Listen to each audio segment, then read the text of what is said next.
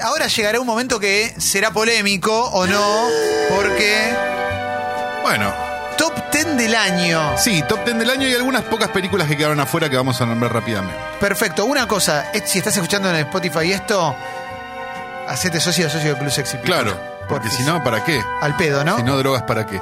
Eh, hola, esto es de Función Privada. Mi Hola, nombre Calo. Es Rómulo Berruti. Estoy Hola. aquí con este, Leo Vanés.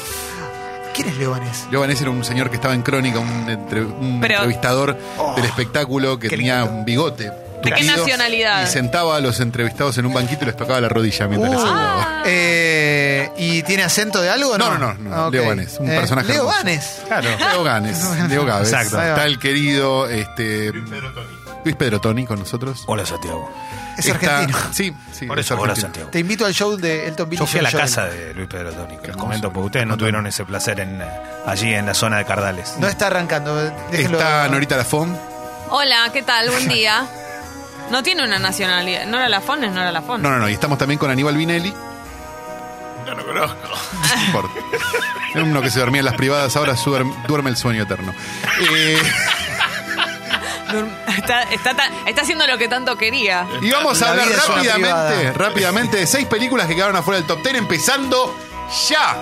Mi nombre, mi nombre es Dolemite. La película Sí. maravillosa con Eddie Murphy. ¿Esa de está la historia fuera? de Rudy Ray Moore. Es una de las seis que quedó Ok. afuera. ¿Cuánto? Eh, otra película que quedó afuera que me gustó mucho es una película que se llama La Culpa, una- un thriller danés que tuvo la desgracia de estrenarse el mismo día que Avengers Endgame se quedó con todos los cines de la Argentina. Sí. Así que duró muy poquito en cartel. Una película que pasa toda adentro de una comisaría y pasa, te diría, toda adentro de un llamado de teléfono. Bien. Es una cosa, si les gustan los thrillers de gente encerrada, Excelente. ya muchachos. Calo, La una Culpa. pregunta. Sí. ¿Esto que vas a decir son mezcla de estreno de cine y este- estreno Es de plataforma? todo- de- Ok. exactamente, de todos Cine, lados. Jessica, cine. Eh, también otra película que quedó afuera que me gustó bastante, pero no entró en el top 10 es Nosotros de Jordan Peele. Esa la vi que está para alquilarla en Flow. Sí, está para alquilarle ¿Está para flow. verla? Sí, sí, es una, es una muy va. buena película. Bien, Sí, bien, una bien, muy buena bien. película, dialoga con un montón de cosas de la, de la, de la actualidad Bien. también. Este, otra que queda afuera es Historia de un matrimonio de Noah Baumbach, que me gustó, pero tampoco, para te meterla en un top 10. Ok. Otra película que quedó afuera del top 10 es Dogman, la película italiana de Matteo Garrone, que la- una historia rarísima en un pueblo, este, una cosa muy, muy, muy, muy cruda y muy interesante. Sí, papá Garrone, este, que Pero que recomiendo mucho. Pero no es alguien que vuelve a un pueblo y encuentra fotos. No, no, no, no, no, es alguien que la, que la pasa como el ojete en un pueblo. Y también este Método Livingston de Sofía Mora, el documental sobre Rodolfo Livingston, que es una pequeña maravilla y que se puede ver en Qubit, si no me equivoco, ya. Che, quédense tranquilos que ahora entra John Wick en el top 5 seguro. Vamos ahora sí al top 10 de este año. Hay dos películas que entraron al top 10 en las últimas dos semanas. Bien. Primera es esta, que es la nueva película de un director brasileño, junto con otro, codirigida en realidad en este caso con otro director brasileño. El director eh, se llama Claire Mendoza y había hecho una película anterior que se llamaba Aquarius, que a mí por lo menos me había gustado mucho, que era la vuelta de Sofía Braga, eh, Sonia- Sonia, Braga. ¿no? Me acuerdo, salió hace Al poco. cine, hace unos par de años. Está- creo que todavía está en Netflix, si la quieren ver. La película nueva que dirigió este señor junto con otro se llama Bacurau. Y es eh, la historia de un pueblo perdido, de la eh, perdido en el medio de la nada. Es, es- ah, primero, es en el futuro. Pero es en el futuro dentro de un mes. O sea, no es en el futuro. Claro. ¿sí? O sea, es futura la acción, pero no es una película sobre el futuro. ¿sí? Eh, muere una especie de matriarca que tiene el pueblo. Y a partir de ese momento se dan cuenta que el pueblo desaparece de los mapas. Y en el momento en que el pueblo desaparece de los mapas, empiezan a ver que hay unas actividades que ellos no están acostumbrados a ver. Como drones, militares que hacen preguntas y un montón de cosas. La película se convierte en una cosa rarísima, no voy a decir un Mad Max, pero en una cosa muy, muy rara, distópica y demás, que vale muchísimo la pena. Está para, para ver por ahí, se estrena la semana que viene, por esas Bien. cosas de que tardamos mucho en estrenar las cosas. La película este se país. llama ¿cómo? Bacurau. Todo es el nombre de la película y es el nombre que, que va a tener acá de estreno. Lo está tuiteando todo Fez desde la cuenta Sexy People Perfecto. Radio, el top 10 de Calo, ¿eh? Puesto, es el puesto número 10, puesto número 9, entonces. La noche de las nerds, de Olivia Wilde. Uh, esta tengo una gana de verla. La noche de. La noche de las nerds, Booksmart. La noche de las nerds, Me le pusieron acuerdo. acá, Bueno por verla. de Olivia Wilde, película estrenada tardísimo, por cierto. Y un poco lo que muchos dijeron, la Superbad con chicas. Es mucho más que una Superbad con chicas, me parece. Me parece que es una película que demuestra que se pueden hacer comedias todavía que se pueden hacer los mismos chistes que se hacían en las comedias, este, solo había que hacerlos bien.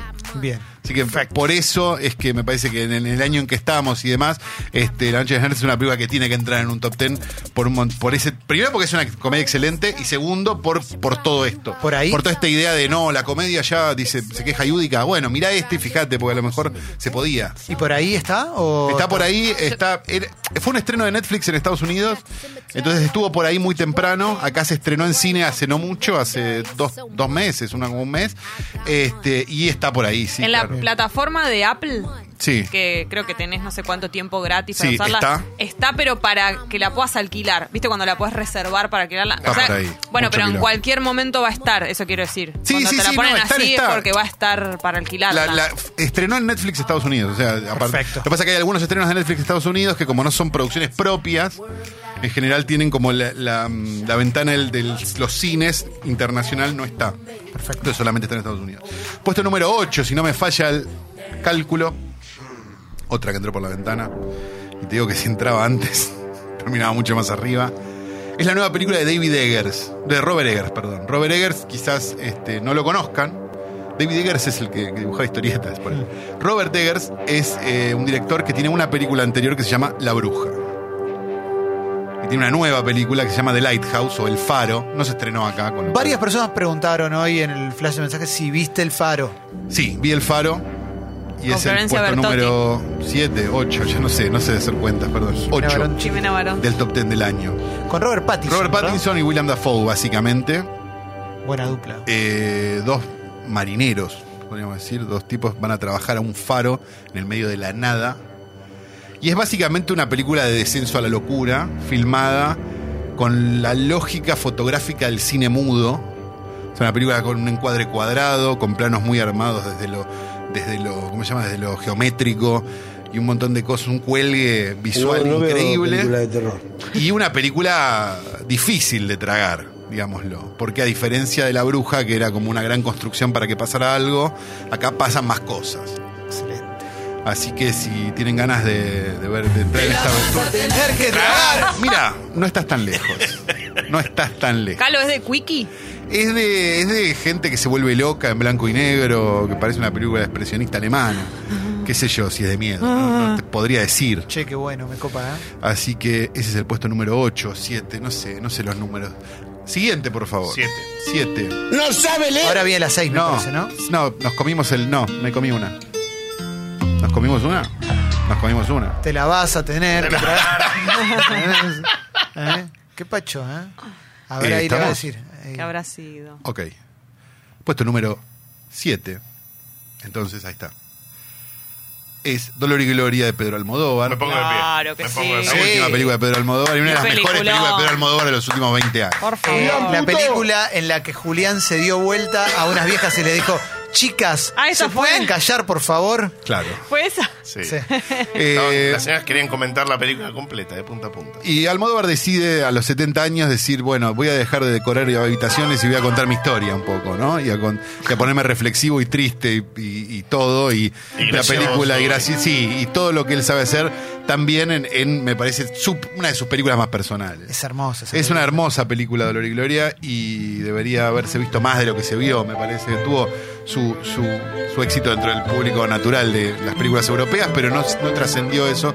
Parece que debería trascenderlo. Creo que está en alguna plataforma, pero Es no estoy del todo es una- convencido. Igual está por ahí obra, con una facilidad. Está re buena. Igual el comentario de que es de las mejores películas de Almodóvar fue bastante unánime, ¿no? Como es que, lo es, es que lo es, porque vos podés estar de acuerdo estéticamente Sí. con Almodóvar, porque digamos estéticamente es maravilloso, pero muchas veces sus películas no tienen tanta sustancia o tanto tanto sustento mejor, y en este caso es las dos cosas. No, tiene un- una actuación Sí.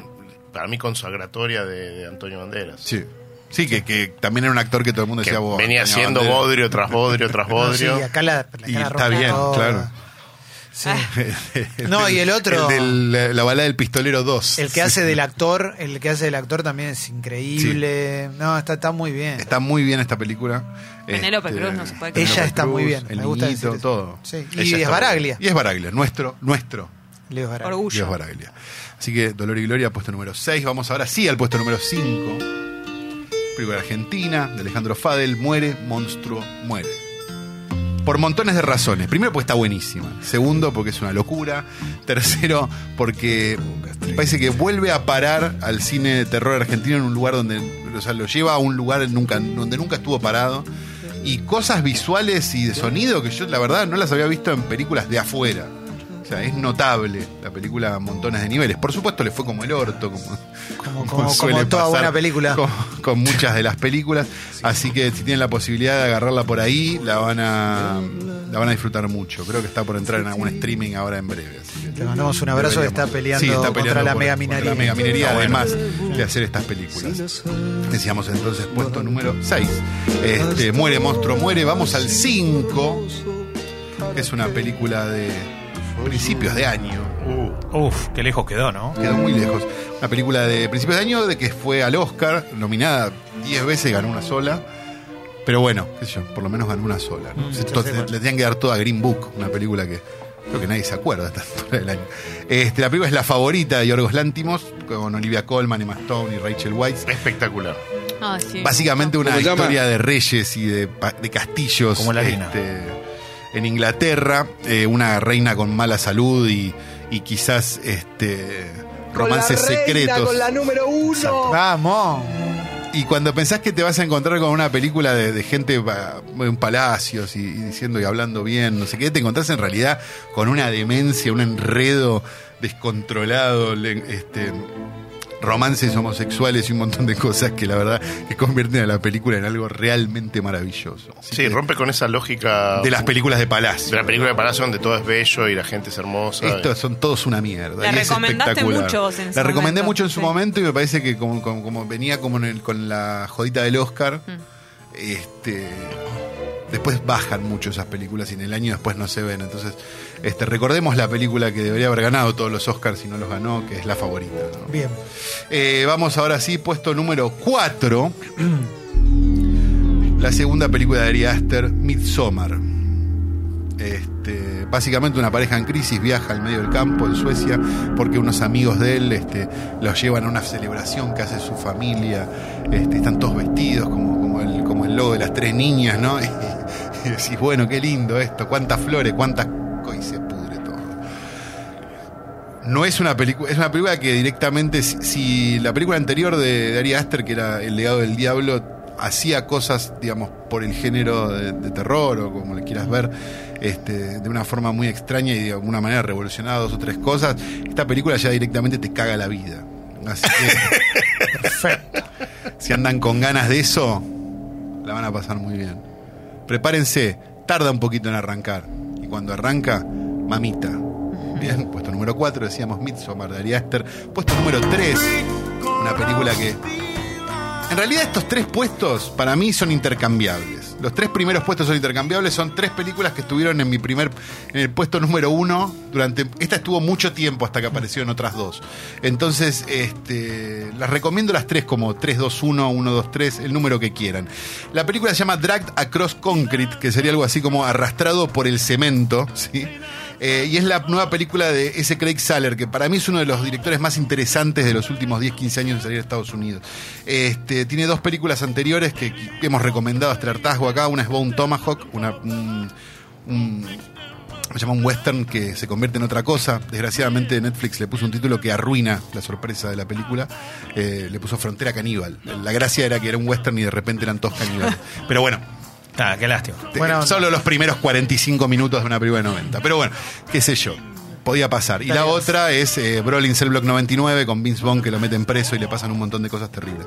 En este caso está Mel Gibson y Vince Vaughn haciendo de dos policías que no están muy bien, ni son muy de izquierda. Este, que se dan cuenta que la única que les queda es robarse algo que se robaron otros. Y empiezan a hacer como lo mismo que harían en un trabajo de policías, que es sentarse, viste, a ver si sale alguien, si entra alguien, pero por su propio coso. Y se convierte en una cosa asperísima que hace un montón de cosas que uno no esperaría. Si te, gustan las películas de Tarantino, las películas de Tarantino más las de Las primeras. las primeras, probablemente puedas encontrar un diálogo con este, con esta película, digamos. Es, es un poco eso. Y es mucho más también por un montón de cosas que no vamos a decir para no arruinarla. Así que Drag Across Concrete, primera, segunda, tercera película del año, da lo mismo. Vamos al puesto número 2, entonces. Puesto número 2. Es el irlandés de Martin Scorsese, por un montón de razones, pero la principal me parece que es porque volvió el cine, ¿no? Mm. Volvió en las películas donde los autos explotan en serio, volvió en las películas ¿Cómo donde, la veo? No, donde mentira. los planos se hacen, están hechos este, con amor y los actores están actuando en una escenografía. Así que Sí. es un montón realmente lo que, lo que hizo Scorsese con la película que de alguna manera me parece igual que la de Almodóvar, es él reflexionando sobre su vida también, ¿no? Digamos, a través de estos personajes. Es una película de viejos para viejos. Es una película de viejos para todo el mundo, me parece. Sí, no, pero es, digo, para, no es para viejos solamente. No, no, pero- La película de viejos para viejos es el Seyfred. Es- es en- es- No, pero digo, es- Me refiero a que estamos en una época donde casi no hay películas de viejos Claro. hechas por viejos. Es En ese, en ese sentido, donde está, hay una glorificación de la juventud que hace que todo el cine sea de Y jóvenes. hay una, una, una No se puesta- metan contra los viejos. una toma de posición sobre, sobre otra época, sobre Claro. otra manera de hacer las cosas, inclusive con cosas que quizás te quedan viejas, ¿eh? tipo el- es, es un tipo muy religioso, Scorsese claro. y demás, pero es una gema hermosa. Para mí la película es una maravilla total y, y va a sobrevivir mucho más que, que muchas otras películas que se han festejado tanto. Así que el irlandés, puesto número uno, dos, tres, quién sabe, de este ranking. Y última película, puesto número uno, una película que se estrena en breve. eh, pero es, del año, de este, es de este año, es la nueva película de Bong Joon-ho. Bong Joon-ho es un director coreano que dirigió varias películas muy maravillosas como The Host, no sé si se la acuerdan, una de un nenito que lo secuestra a un bicho marino. Hizo una locura total. Este, Memories of Murder dirigió Oksha, una película sobre un chancho que se Ah, salva. sí. Sí, Este, que- la de ya- Netflix. la de Ya, Netflix. me estoy indignando que no pusiste Joker. Ya estoy indignado. Bueno, tranquilo. Eh, la Ni película. siquiera en las que podrían haber entrado. La película se llama Parasite, es de 2019 eh, y básicamente cuenta la historia de un muchacho, es una familia muy pobre que se empieza a meter en la vida de una familia muy rica a través de un chico que empieza a trabajar para ellos e inmediatamente empieza como a urdir un plan para terminar acomodando a todos los parientes adentro de la casa. Y lo que termina haciendo es como una invasión donde ellos toman el poder de la casa de esta gente. Te puedo decir una cosa, hay una película con Shannon Tweed que es igual, Puede ser. eh, de las sí. que daban en Film Son los sábados a la noche. No. Seducción de dos lunas. No, no, no. pero 11 era- días, 11 No, pero noches. te acordás que había una que entraba a laburar a la casa y terminaba agarchándose a todos. Pero No, no, no, pero acá no se diferente. garcha a nadie. Acá lo que hace es llama al padre, llama a la madre Claro. y todos se hacen los que no se conocen. O sea, pasan un montón de cosas. La película es básicamente una comedia bastante Sí. negra sobre la lucha de clases y sobre un montón de otros temas, filmada como de verdad, de verdad, ¿eh? O sea, es imposible que alguien filme como filma este tipo. Yo sinceramente deseo de todo corazón que este tipo nunca se vaya de Corea y nunca deje de filmar en Corea. Porque en general lo que pasó en, en situaciones anteriores donde directores orientales se fueron a trabajar a Estados Unidos, terminaron perdiendo el alma. Digamos, John Woo, Ringo Lam, no sé, digo, un montón. Este, sinceramente deseo que el tipo nunca deje de filmar en Corea, porque Corea hoy por hoy es una industria muy pujante, así que tampoco necesitaría este, no hacer, dejar de hacerlo. Este, Calo, por favor, decime que soy tu putita. no, no lo inglés, puedo en decir inglés, más. en inglés. No, no, no, no, en, en inglés. Ni en inglés. She's your little bitch. No, eso es asqueroso, no es asqueroso, no lo voy a decir de ninguna manera. Parasite es entonces la mejor película del año. Y si quieren una película de descenso a, los, a, a la locura, vean The Lighthouse.